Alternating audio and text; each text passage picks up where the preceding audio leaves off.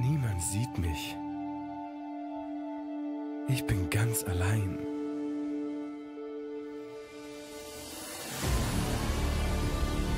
Erste Mose 16, 13.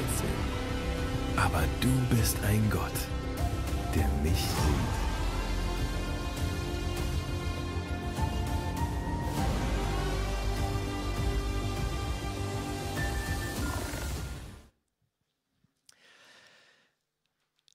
Willkommen zu Hause und nicht nur hier zu Hause, sondern auch bei euch zu Hause in den Communities. Wir haben ein Ziel. Wir sitzen gemeinsam, wir stehen gemeinsam, um einem lebendigen Gott zu begegnen. Und für mich war das erste geistliche Highlight dieses Jahres in der ersten Sekunde des neu anbrechenden Jahres. Wir haben eine Silvesterparty gefeiert. Das endete, es gipfelte in einer Celebration, in einem Gottesdienst. Wir waren unten im Keller und um Mitternacht spielte die Worship Band. Es lief ein Countdown runter. Zehn, neun, acht, sieben, sechs, fünf, vier, drei und dann erklangen die Zeilen I Speak Jesus, der Song, mit dem wir diese Celebration, mit der wir dieses Jahr gestartet haben heute. I Speak Jesus über die Situation. Das Erste, was ich in diesem Jahr machen durfte, dank dieser Kirche, war, den Namen von Jesus in Bereiche meines Lebens hineinzusprechen. Und das Besondere an dieser Silvester Celebration war nicht nur, dass jeder einzelne Dinge hinaussingen konnte, sondern wir hatten eine Zeit, in der wir ein offenes Mikrofon hingestellt haben und Menschen erzählen konnten, was sie im letzten Jahr mit Gott erlebt haben, wo Gott Wunder gemacht hat, wo sie vor Herausforderungen standen, die Gott gelöst hat. Und da kam ein junger Mann auf die Bühne und sagte, ich heiße Ismael, ich bin muslimisch aufgewachsen und meine Mama hatte einen Traum. Sie hatte einen Engel gesehen, der hat ihr gesagt, du wirst ein Kind bekommen und du sollst ihm den Namen Ismael geben. Und hatte die Geschichte der junge Mann hat zu Jesus gefunden, hat Frieden mit dem lebendigen Gott geschlossen und erzählte die Geschichte, dass es genauso gegangen ist. Und dann sagte er, und dann hat mir irgendjemand im letzten Jahr im ICF Berlin erzählt, die Geschichte, die du erlebt hast, die gibt es schon in der Bibel. Und er sagte, okay, das ist der Bildungsauftrag des ICF Berlin, der Bildungsauftrag unserer Kirche. Und deswegen habe ich überlegt, heute mit der Jahreslosung zu starten und nicht einfach nur den Vers aus dem Kontext zu reißen, sondern euch mit hineinzunehmen in genau diese Geschichte. Ich bin ein Gott, der mich sieht. Diese Jahreslosung. Und vielleicht hast du das Gefühl, aufgrund deiner Geschichte, aufgrund deiner Entwicklung nicht gesehen zu sein. Das ist der Zuspruch von Gott für dieses Jahr. Ich bin ein Gott, der dich sieht. Und der Kontext dieser Geschichte steht in 1. Mose 16, das ist ganz am Anfang der Bibel, also könnt ihr aufschlagen. Ähm, oder eure mobilen Bibeln aus euren Taschen nehmen, die sind immer recht gut. Da steht 1. Mose 16, die Geburt Ismaels. Huch, kommt er jetzt da drauf? Doch Sarai, die Frau Abrahams, bekam keine Kinder. Sarai hatte jedoch eine ägyptische Sklavin namens Hagar. Da sagte Sarai zu Abraham, der Herr hat mir keine Kinder geschenkt. Schlaf du mit meiner Sklavin. Vielleicht kann ich durch sie Kinder haben. Abraham war einverstanden. Männer, oder? Ich meine, aber okay, wenn es sein muss. Sarai gab ihrem Mann die ägyptische Sklavin Hagar als Nebenfrau. Sie lebte damals schon zehn Jahre im Land Kanaan. Abraham schlief mit Hagar und sie wurde schwanger. Als Hagar bemerkte, dass sie schwanger war, verachtete sie ihre Herrin Sarai. Da machte Sarai Abraham einen Vorwurf. Das ist alles deine Schuld. Jetzt, wo meine Sklavin schwanger ist, werde ich von ihr verachtet. Dabei habe ich sie dir doch zur Frau gegeben. Es war doch meine Idee. Der Herr soll Richter sein zwischen dir und mir. Abraham entgegnete ihr, sie ist deine Sklavin. Mach mit ihr, was du für angebracht hältst. Doch als Sarai hart mit ihr umsprang, lief Hagar fort. Der Engel des Herrn fand Hagar in der Wüste neben der Quelle am Weg nach Schur. Er sprach zu ihr, Hagar, Sklavin von Sarai, woher kommst du und wohin gehst du? Ich bin auf der Flucht von meiner Herrin Sarai, antwortete sie. Da sprach der Engel des Herrn, kehr zu deiner Herrin zurück und ordne dich ihr unter. Ich werde dir mehr Nachkommen geben, als du zählen kannst. Du wirst einen Sohn bekommen, nenn ihn Ismael. Denn der Herr hat deine Hilferufe gehört. Dein Sohn wird ungezähmt sein wie ein wilder Esel. Er wird sich gegen alle stellen und alle werden gegen ihn sein. Ja, er wird mit allen seinen Brüdern im Streit leben. Da nannte Hagar den Herrn der zu ihr gesprochen hatte, El Roy. Denn sie sagte, ich habe den gesehen, der mich sieht. Die Quelle erhielt später den Namen Ber Lachai Roy. Sie liegt zwischen Kadesh und Beret. Hey, was eine geniale Story. Und ich würde ganz ehrlich, ich würde diese Geschichte gerne mal hören von einer Psychologin von einem Unternehmensberater oder auch von jemand, der in systemischer Familientherapie unterwegs ist, um einfach mal die Geschichte von den Hintergrundwissen zu hören. Heute bekommt ihr die Auslegung theologisch von einem Pastor. Ich weiß nicht, ob ihr die Geschichte kennt, aber die Namen haben euch vielleicht verwirrt. Ihr kennt nicht Abraham und Sarah, ihr kennt nur Abraham und Sarah. Das ist dieses Paar im Alten Testament. Die haben von Gott eine Verheißung bekommen, dass sie Kinder bekommen. Kinder so zahlreich wie der Himmel und sie werden älter und älter und es tut sich nichts. Es klappt nicht. Sie kommen in das Alter, wo man eigentlich rein biologisch keine Kinder mehr bekommt. Und dann gehen bei ihnen im Kopf die Fragen los, die du vielleicht auch am Ende des letzten Jahres für dich gestellt hast. Einmal dieses, Gott, gibt es dich überhaupt? Weil ich habe diese Verheißung, ich habe mal was von dir gehört, aber das, was ich lebe, erlebe ich gerade ganz anders und das ist nichts mit dem zu tun, was ich denke, was passieren müsste in deinem Leben. Warum dauert es so lange? Oder, also du denkst, Gott, dich gibt es nicht. Oder du denkst, okay Gott, ich weiß, dass es dich gibt, aber warum kümmerst du dich um die Bedürfnisse von allen anderen, aber nicht um meine? Hast du mich vergessen? Siehst du mich nicht? Bin ich nicht in deinem Blick? Warum kümmerst du dich um jeden, aber nicht um mich? Und all diese Gedanken kommen hoch und weil die göttliche Verheißung ausbleibt, greift Sarah I zu einer menschlichen Lösung und sagt, Herr Abraham, lass uns das ein bisschen beschleunigen das mit den Kindern. Es war damals legitim, dass du Nebenfrauen nehmen konntest. Es war auch in Ordnung aufgrund der Kultur, die damals herrschte, dass die Frau sagen konnte, hey, da ist eine Sklavin, die Hager, ähm, sieht gut aus, steht nicht in der Bibel, aber schlaf doch mit ihr und vielleicht lösen wir menschlich unser Problem, was als göttliche Verheißung über unserem Leben steht. Und das ist die Situation, in der hinein die Sachen passieren. Und dann wird Hagar schwanger und auf einmal wendet sich das Blatt, auf einmal dreht sich das Blatt und, und Hagar merkt, hey krass, in mir passiert etwas, Übernatürliches, etwas Göttliches. Ich werde zum Teil der Verheißung, die Gott macht im Leben. Und die Bibel sagt, dass sie arrogant wird, dass sie hochnäsig wird und dass Sarah auf einmal darunter leidet, dass ihre eigene Idee sich gegen sie gewandt hat und sie auf einmal darunter leidet, von dem sie dachte, es war eine gute Idee. Und die Geschichte nimmt seinen Lauf und, und dann gibt es diesen Konflikt so, es war doch deine Idee, nein, das war meine Idee, du hast doch gesagt, nein, es ist ja immer so. Also willkommen im wirklichen Leben. In zwischenmenschlichen Konflikten, in denen sich manchmal auch geistliche Dinge widerspiegeln, aber die ihr als Ehepaar oder als Freunde oder eure Kleingruppe oder in der Leiterschaft ausfechtet. Du hast diesen Konflikt, der eigentlich gut gemeint war mit irgendeiner Lösung und trotzdem eskaliert er. Und biblischen Quellen zufolge brandmarkte Sarai die Hager und schickte sie weg. Also sie schickte sie nicht weg, sondern sie rannte davon. Aber sie brandmarkte sie als Sklavin mit einem sichtbaren Zeichen. Und es ist das eine, dass du eine Sklavin bist, oder es ist das andere, dass du bei jedem Schritt, bei jedem Tritt als eine Sklavin erkannt wirst. Und sie hielt es nicht mehr aus, sie hielt den Druck nicht mehr aus, immer nur das zu machen, was andere ihr sagen, immer unter diesem Druck zu stehen. Ähm, falsch zu sein und, und sich nach dem zu richten, was andere von dir sagen, eigentlich Gutes zu wollen, aber dir das Schlechte unterstellt wird. Und Hagar kann nicht anders und sie rennt weg und sie findet sich wieder mitten in der Wüste bei einem Brunnen. Und vielleicht schaut sie in diesem Brunnen und sieht in der Wasseroberfläche ihr Gesicht, was gezeichnet ist von den Erfahrungen der letzten Wochen und Monate. Und ich weiß nicht, ob ihr ihr eigenes Gesicht in der Situation noch gefällt oder sie sich gar nicht mehr angucken kann in dem Moment. Und dann begegnet ihr der Engel des Herrn und er stellt ihr eine geniale Frage. Wo kommst du her und wo gehst du hin? Was für eine Frage. Und du denkst so, wie oberflächlich, wo kommst woher kommst du und wohin gehst du? Aber was macht der Engel des Herrn? Er lotet damit die Enden ihrer Existenz aus. Er lotet damit aus und stellt die Fragen, hey, wo kommst du her? Warum weinst du?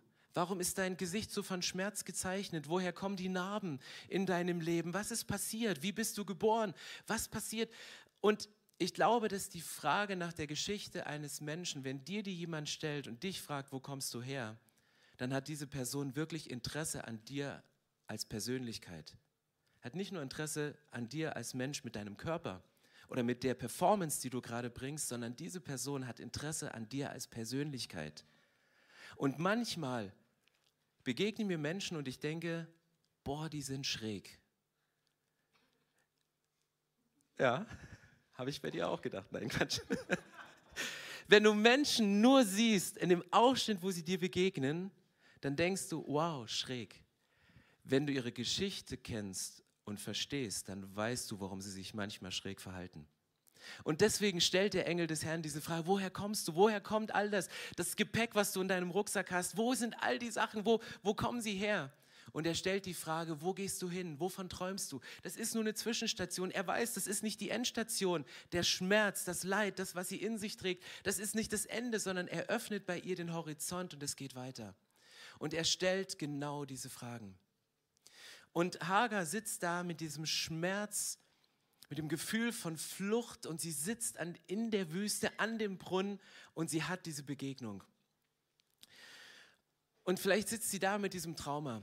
Ich habe gehört, dass Rennfahrer, die bei der Formel 1 gefahren sind und einen Unfall haben, so schnell wie möglich wieder zurückgeschickt werden auf die Rennstrecke. Vielleicht bist du Rennfahrer gewesen letztes Jahr.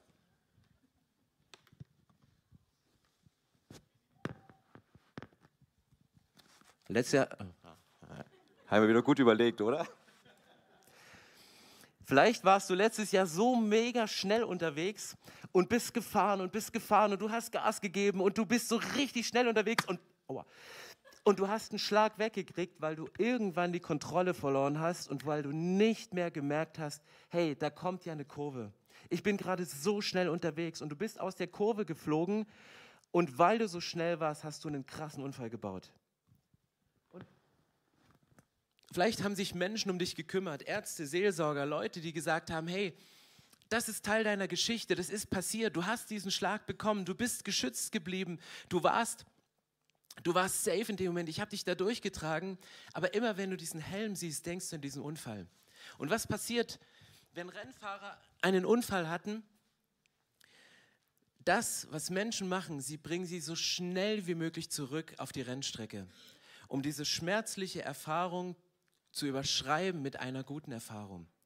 Dass sie sagen, okay, das ist ein Ereignis, ein Schmerzereignis, das ist ein Ereignis von, von, von vielen Millionen guten Ereignissen und wir müssen das überschreiben, wir müssen den Code neu setzen, wir müssen dort anfangen. Ja, der Schlag war da und den kannst du nicht verleugnen, aber geh wieder ins Rennen. Bleib bitte nicht stehen, sondern fange an, das wieder zu machen, wozu, zu, wozu du berufen bist. Und Hager ist in der Situation, sie hat einen Schlag wegbekommen, sie hat Gas gegeben, sie hat alles gemacht für ihre Herrin, die war voll dabei und sie saß da mit diesem Schmerz, sie saß da mit diesem Trauma, sie saß da und konnte nicht weiter. Und dann begegnet sie dem Engel, der die Frage stellt, woher kommst du, wohin gehst du? Und dann sagte er, und weißt du, was du jetzt machst? Geh zurück zu deiner Herrin und ordne dich hier unter. Und du denkst, oh Gott, das kann doch nicht sein. Ist das jetzt die Lösung, zurückzugehen in das Setting? und mich wieder unterzuordnen, wieder unter den Schmerz zu gehen, wieder ins Rennen zu gehen und, und wieder zu merken, es könnt, ich könnte wieder aus der Kurve fliegen, ich könnte wieder zu schnell sein. Hagar kann zurückgehen, weil sie von Gott eine neue Identität zugesprochen bekommt. Und in dem Moment muss irgendetwas passiert sein in diesem Text und der Herr stellt sich vor und sagt, ich bin der Gott, der dich sieht. Ich bin El Roy. El Roy, das ist dein Gottesname. Gott bezeichnet seinen Namen und Namen sind immer Wesensbezeichnung. Gott bezeichnet sein eigenes Wesen als jemand, der dich sieht. Und wenn du das wörtlich übersetzt, steht dort, ich habe den gesehen, der dich sieht. Ich habe den gesehen, der dich sieht. Das war nicht mal ein flüchtiger Blick, sondern Hagar fühlt sich gesehen, sie fühlt sich beachtet, sie fühlt sich, dass sie im Blick von jemandem war. Und das war nicht mal so ein, so ein flüchtiges, ich habe dich wahrgenommen, als du in der Lounge an mir vorbeigegangen bist, sondern es war ein tiefes in die Augen schauen mit dem lebendigen Gott. Kein kontrollierendes Nachspähen bis in die letzten Winkel deines verborgenen Lebens, sondern es war ein wohlwollender, begleitender Blick. Und Hager hatte diesen Moment und sie spricht es aus. Ich habe den gesehen, der mich sieht. Und ich möchte euch eine Person vorstellen und sie auf die Bühne bitten. Einen dicken Applaus für Kerstin, die eine Geschichte hat mit diesem Gott, der sich so bezeichnet, als ich habe den gesehen, der mich sieht. Ja, vor ungefähr zehn Jahren waren mein Mann und ich gerade in Potsdam in einer Kirche und dort konnten wir Ronnie Freeman kennenlernen. Ronnie Freeman ist ein Sänger und Songwriter aus den USA Und er war für drei Jahre in dieser Kirche, um dort als Worshipleiter zu arbeiten. Und relativ am Anfang ähm, haben wir ihn zu meinem Geburtstag eingeladen, damit er ein paar Leute kennenlernen kann. Und er kam und brachte mir ein kleines Geschenk mit, ein kleines Fläschchen. Und er sagte, er hätte das Fläschchen ähm, irgendwann mal in Israel gekauft und wusste, es wird mal irgendwann ein Geschenk für jemanden sein. Und Gott hätte ihm jetzt gesagt, das Geschenk, ähm, schenk es bitte Kerstin und sag ihr, ähm, dass sie gesehen ist und dass ich Gott alle ihre Tränen gesehen habe. Ronny kannte nicht mein, meine Vergangenheit, meine, meine, meine Story.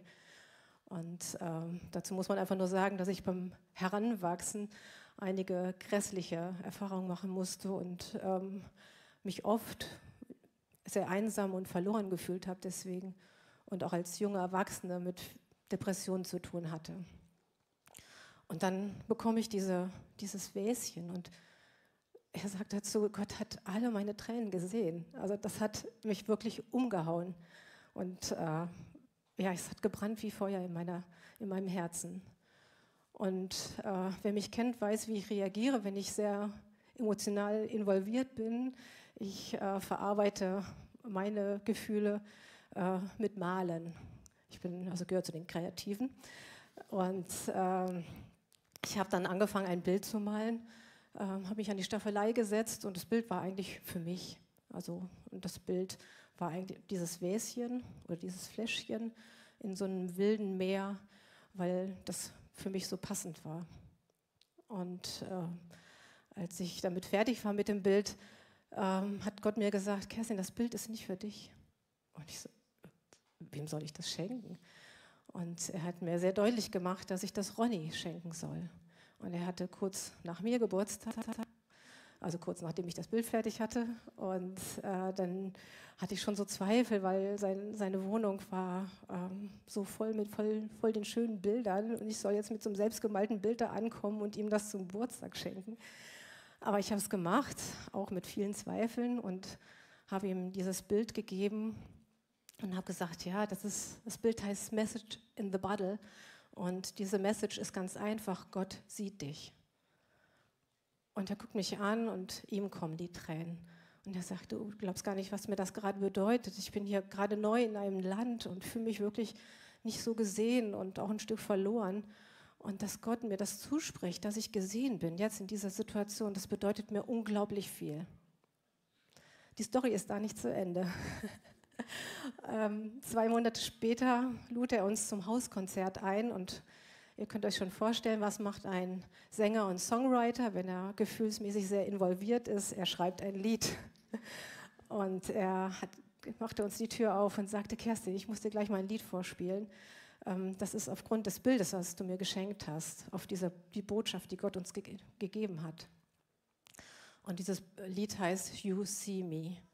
Und er hat es mir am Ende des Abends vorgespielt und dann war ich wieder diejenige, die geweint hat, weil mich das so getroffen hat, weil der Text so dem entsprach, was ich innerlich empfunden habe.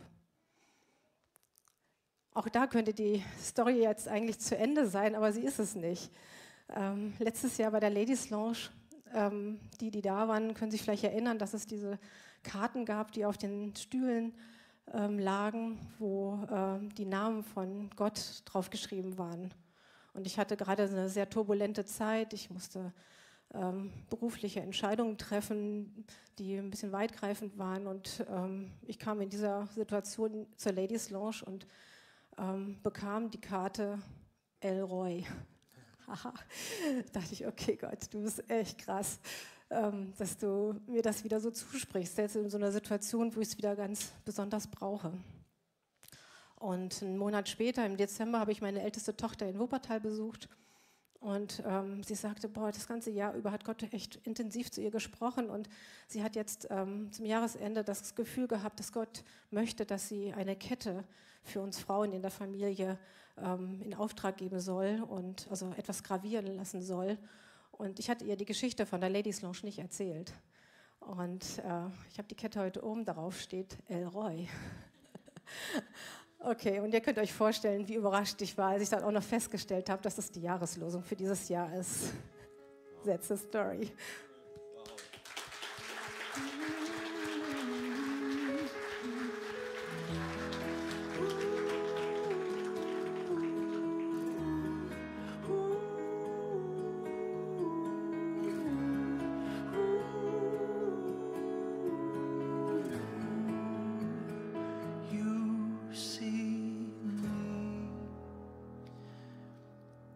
Wünsche uns allen solche Momente.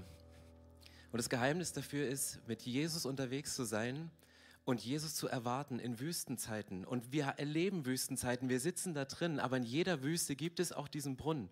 Und manchmal ist dieser Brunnen da, um reinzuschauen und sich mit dem auseinanderzusetzen, was ist denn da eigentlich passiert? An den Ort des Traumas zurückzugehen. Und das ist das, was der Engel mit Hager macht. Er geht mit ihr an den Ort des Traumas zurück, so wie Rennfahrer in die Situation hineingehen und sie überschreiben sie und es kommt was Neues rein. Und Gott lässt uns da nicht hängen, sondern wenn du es beim ersten Mal nicht verstanden hast, dass ein Gott ist, der dich sieht, dann kommt eine zweite Message. Und dann kommt eine dritte. Und dann Jahre später, wenn du es schon lange vergessen hast und denkst, ja, es läuft ja, manchmal braucht es nochmal diesen Reminder von Gott, dass er sagt, übrigens, ich bin da und ich bin ein Gott, der dich sieht. Was für eine Hammer-Message, Kerstin. Vielen Dank, dass du das geteilt hast. Ich liebe diesen Gott im Himmel und ich liebe Menschen, die mit Jesus unterwegs sind. Und falls du in so einer Situation bist, ich möchte euch noch ganz kurz am Ende eine Hilfestellung geben, wie man umgehen kann, weil manchmal passieren Dinge, die traumatisch sind. Manchmal leben wir mit einem Schmerz und unser Hirn funktioniert da immer gleich. Und das habe ich mir nicht selbst ausgedacht, sondern das habe ich von Neurobiologen geklaut. Dein Hirn reagiert immer auf drei verschiedene Arten und Weisen. Entweder Fight, Flight or Freeze. Das erste ist Kämpfe. Du bist vielleicht unterwegs im Leben und du gehst in den Wald und du vermutest, irgendwie kommt, ich nehme mal ein Beispiel, was völlig weit ab von uns ist, dass hinter dem Busch irgendwie ein Bär auf dich zugesprungen kommt oder ein kleiner Hamster, der da irgendwie sitzt. Und dann gibt es drei Möglichkeiten. Die erste Reaktion ist, der Bär kommt, dein Körper schüttet Botenstoffe aus und du weißt, ich kämpfe. Ein Bär ist eines meiner kleinsten Probleme. Und du kämpfst und du gehst da rein und du haust einem einen auf die Schnauze und, und du bist der Kämpfer, der sagt, ich kämpfe, weil ich habe die Kraft und der Körper tut alles. Und vielleicht bist du einer, der so programmiert ist, sage ich mal, der kämpft. Und jeder Kämpfer unter uns, du darfst kämpfen. Es ist gut, wenn du kämpfst, aber ich möchte dich mit hinein, möchte dich einladen, Jesus mit in deine Kampfsituation hineinzunehmen. Weil Jesus der Kämpfer ist, der den Sieg bereits hat. Und ich möchte dir, wenn du eine Kämpferpersönlichkeit bist, zusprechen, du darfst doch verlieren. Du darfst auch schwach sein, weil Jesus sagt, meine Kraft ist in den schwachen Kämpfern mächtig. Und vielleicht denkst du als Kämpfer, ich komme jetzt nicht, der Bär ist doch eine Nummer zu groß. Jesus ist mit dir und Jesus kämpft für dich und er kämpft an deiner Seite. Und das ist das Erste, zu kämpfen. Das Zweite ist zu fliehen. Ich bin vor Jahren mal mit dem Fahrrad durch den Grunewald gefahren und bin da so richtig schön geradelt. Was ich nicht beachtet habe, war, dass ich eine, eine Wildschweinmutter aufgeschreckt habe, die gerade ihre Ferkel stillt. Und dieses Vieh ist zur Wildsau geworden und ist mir hinterhergerannt. Einfach um ihre Kinder zu schützen. Und keine Ahnung, was in der vorgegangen ist. Ich weiß, was in mir vorgegangen ist. Ich fahr so schnell du kannst. Ich habe so gebetet und ich bin so froh, dass der Grunewald gerade ist. Ich habe gehofft, dass keine Kurve kommt. Ich glaube, ich bin noch nie so zur Höchstleistung aufgefahren, wie der Moment, wo diese Wildsau hinter mir her ist und ich einfach nur konnte, um davon zu laufen und davon zu radeln. Und das ist die Reaktion von Hager. Hager hält es hier nicht aus. Sie flieht, sie geht in die Wüste, sagt, der Druck ist mir zu groß. Und sie hat Gas gegeben, um möglichst weit wegzukommen von dieser Gefahrensituation. Und wenn du rennst, Jesus läuft mit dir. Ich glaube, ich kenne niemanden, der schneller laufen kann als Jesus. Du kannst noch so weit wegrennen, wegrennen, du kannst noch so schnell laufen. Jesus ist da und sagt, hey, ich laufe mit dir. Und wenn du laufst, ich, ich stehe am Rand, du kriegst den geistlich-isotonischen Drink, ich gebe dir einen Bananenbibelvers am Morgen und, und nimm ihn und, und lauf durch. Ich bin bei dir, ich laufe mit dir. La Laufen kann eine Flucht sein. Aber auch in Fluchtmomenten ist Jesus da. Und wenn du rennst und atemlos in der Wüste, durch die Wüste gerannt bist und an dem Brunnen sitzt, dann sitzt da vielleicht der Engel des Herrn und stellt dir die Frage, hey, lass uns mal zurückgehen an diesen Ort, Woher kommst du? Lass uns das mal genau anschauen. Ich spreche dir eine neue Identität zu und dann geh wieder zurück in die Situation und mach es wieder. Und das dritte ist Freeze, erstarren. Ich weiß nicht, ob ihr, ich habe ein kleines Video mitgebracht, die freezen am besten können, das sind junge Ziegen. Ähm, wenn du die erschreckst, dann merkst du auf einmal, dass die alle Gliedmaßen gerade waren. Und du denkst so, was ist los? Warum reagieren die nicht? Sind die tot? Einfach nur, die, die, die spielen nicht, die haben einfach eine Schockstarre und fallen einfach um in dem Moment, wo sie erschreckt werden. In dem Moment, wo sie das Gefühl haben, da kommt etwas auf mich zu, was nicht mehr so ist, wie ich mir das vorgestellt habe. Und Menschen wie du und ich können aufgrund von Ereignissen, die auf uns hineinprasseln, können in Schockstarre geraten. Kann sein, dass du dich nicht mehr bewegst, dass dein Partner, deine Partnerin dich fragt, sagt, warum machst du denn nichts? Du kannst aber nichts anderes als machen, weil du in einer geistlichen Schockstarre bist. Und das Fatale an unserem Gehirn ist, du kannst vor diesem Baum stehen und vielleicht hast du eine Erfahrung gemacht mit einem Bären, der etwas gegen dich hatte, der stärker war als du, der größer war als du, der angsteinflößend ist. Das Schlimme oder das Gute an unserem Gehirn ist, ob da ein Bär dahinter ist oder nicht, wenn du denkst, da ist ein Bär dahinter, dann hast du auch genau diese Angst. Vielleicht hast du Angst vor fauligen Melonen, weil du irgendwann mal als Kind eine faulige Melone essen musstest. Und, und, und du gehst nicht mehr ran, weil du dieses Gefühl hast, da kommt wieder dieses Gefühl hoch, was da ist. Ich bin als Kind einmal vom Fleischer, also vom Metzger nach Hause gefahren. Ich musste immer mittwochs mich anstellen, anderthalb Stunden, um dann ein bisschen Wurst zu bekommen. Und bei mir guckte so eine Salami oben aus dem Rucksack. Und ich bin wieder mit meinem Fahrrad gefahren und so ein süßer, kleiner, lieblicher Köter ähm, rannte mir hinterher, weil er diesen Zipfel dieser Salami gesehen hat. Und da habe ich gelernt, mich vorzubereiten auf Herausforderungen des Lebens, wenn ich mal im Kronewald vor Wildschwein wegfahre. Ich bin geradelt wie ein kleiner Teenager, wie ein Irrer, um wegzukommen. Ich, ich hatte Angst, dass dieser Hund mir irgendwas macht. Und jetzt, ich habe immer noch Angst vor Hunden. Das glaubt keiner. Aber ich habe Angst vor Hunden. Egal wie groß die sind, egal wie klein die sind. Und manchmal denke ich, gehe ich so hin und denke, da ist überhaupt kein Hund, aber ich denke, da könnte jeden Moment ein Hund mich ankläffen oder mich beißen oder scharf sein auf die Salami, die ich im Rucksack habe. Was ich jetzt mache, ich packe die Salami immer bei meiner Tochter Pauline in den Rucksack. Von daher ist eine Fluchtmöglichkeiten oder ernähre mich vegetarisch.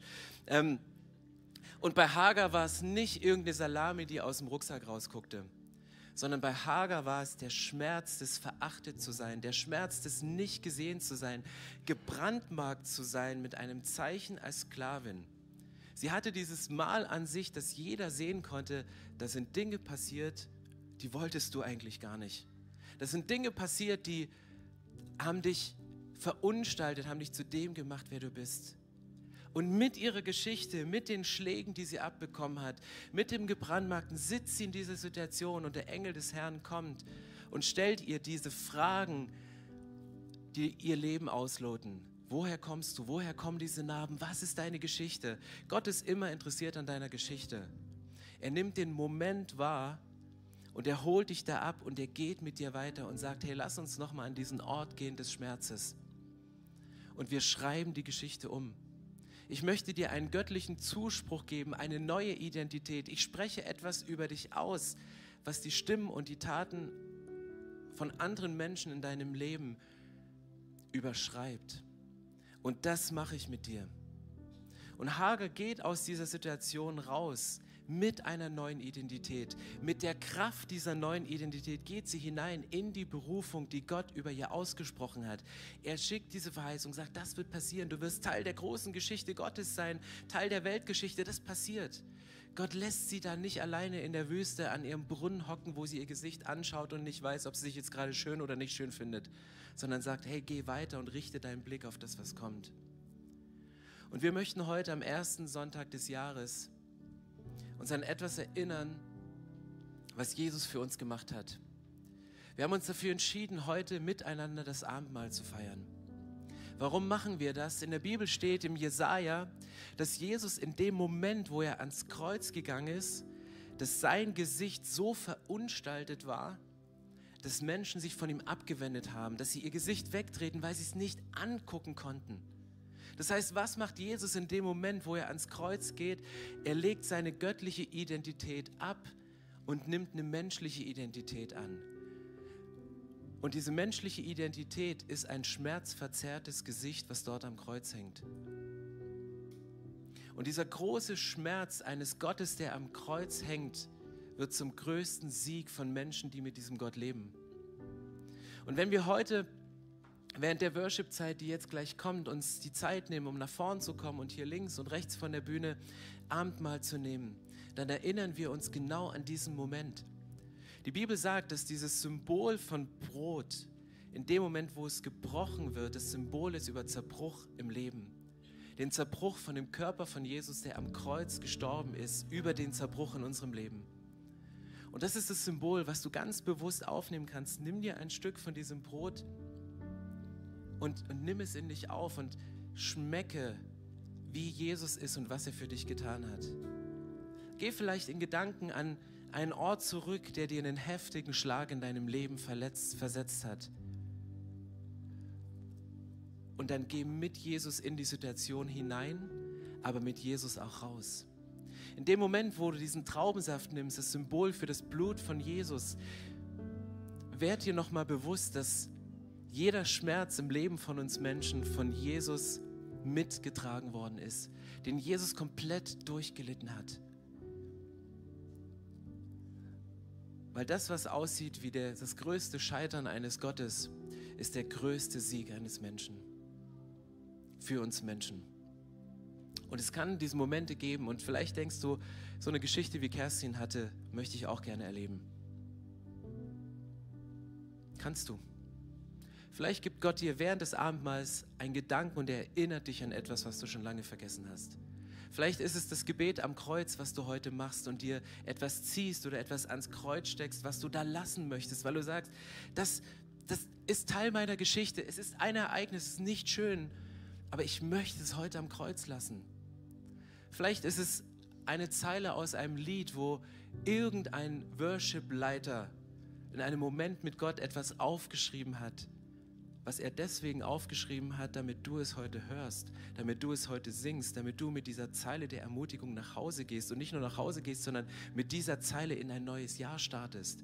Vielleicht ist es irgendein Gespräch in der Lounge oder unten im Hof oder im Auto, wenn ihr nach Hause fahrt, was dir die entscheidende Antwort gibt über die Fragen, mit denen du aus dem letzten Jahr rausgegangen und in das neue Jahr reingegangen ist. El Roy, Gott nimmt seinen Namen, eine Wesensbezeichnung, sagt, ich bin ein Gott, du bist ein Gott, der mich sieht. Und ich wünsche uns während dieser Zeit, und dafür möchte ich gleich beten, dass sich deine Blicke kreuzen mit dem Blick Gottes. Nicht nur eine flüchtige Begegnung, sondern ein ganz tiefes in die Augen schauen. Ich habe den gesehen, der mich sieht. Herr, lasst uns aufstehen und ich möchte gerne für das Abendmahl beten und euch danach einladen, während der Lieder einfach die Zeit für dich zu nutzen, um deinem Gott zu begegnen. Himmlischer Vater, ich danke dir, dass du im neuen Jahr, am Anfang dieses neuen Jahres, dich uns vorstellst als der Gott, der sichtbar ist. Jesus, ich möchte Bilder von dir jetzt bannen und ans Kreuz bringen. Nämlich das Bild des kontrollierenden Gott, der dich ausspäht, der nur darauf wartet, dass du den nächsten Fehler machst, der in die tiefsten, geheimsten Winkel deines Lebens reingeht, um dich anzuklagen. Jesus, du bist nicht auf diese Erde gekommen, um uns Menschen anzuklagen, sondern um uns zu befreien von dem Ankläger und alle Gedanken, alle Bilder, die wir im Kopf haben, alle Erinnerungen, die unser emotionales Gedächtnis ähm, gespeichert hat, vor denen wir davonlaufen wollen, gegen die wir ankämpfen in unserem Inneren, mit unseren Gefühlen, wo wir erstarren, weil wir, weil wir diesen Moment nicht aushalten können. Jesus, du gehst mit uns da rein. Du kannst unser erstarrtes Herz mit deiner Liebe wieder aufwärmen und weich machen, dass es wieder anfängt zu schlägen, schlagen. Du gehst mit uns an Punkte heran dieses Jahr, von denen du sagst, hey, jetzt bist du soweit. Ich kenne deine Geschichte, aber ich habe auch noch was mit dir vor. Und deswegen lass uns dieses Jahr daran gehen. Ich danke dir, Jesus, dass du da bist, dass du dich offenbarst als ein Gott, der uns sieht, der uns im Blick hat, mit einem wohlwollenden Blick. Und ich danke dir für diese Zusage, die du uns gegeben hast, ich will dich mit meinen Augen leiten. Und ich bete jetzt um Momente, wo wir dir tief in die Augen schauen, während wir das Abendmahl nehmen. Unsere Augen nicht zumachen vor Schmerz, aber auch nicht unsere Augen schließen vor der Zukunft, die du mit uns vorhast, sondern wir möchten dir in die Augen schauen und musst gar nicht viel sagen in dem Moment, aber du leitest uns und leitest unseren Blick auf die Zukunft, die du mit uns vorhast. Und für diese Zukunft begeben wir uns in deine Hände, weil wir wissen, dass du der Gott bist, der uns sieht und der das Beste für uns will und der uns durchträgt zu Wüstenzeiten, durch Wüstenzeiten, uns an den Brunnen setzt, wo wir reflektieren können und uns erfrischt, um die nächste Wegetappe zu gehen und der uns fähig macht, in Situationen hineinzugehen, vor denen wir davongerannt sind. Aber wir gehen da rein nicht als Menschen, sondern wir gehen da rein mit einer völlig neuen Identität, die du durch das, was du am Kreuz gemacht hast, uns einfach so schenkst. Danke Gott, dass du da bist und dass du uns siehst.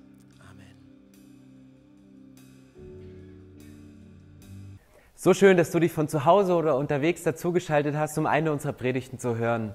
Wir haben dafür gebetet, dass dein Glaube gestärkt wird, dass du neue Hoffnung bekommst und dass deine Liebe erneuert wird. Und wenn das passiert ist durch diese Predigt, dann abonnier doch den Kanal, teile ihn mit deinen Freunden und werde Teil dieser Kirche.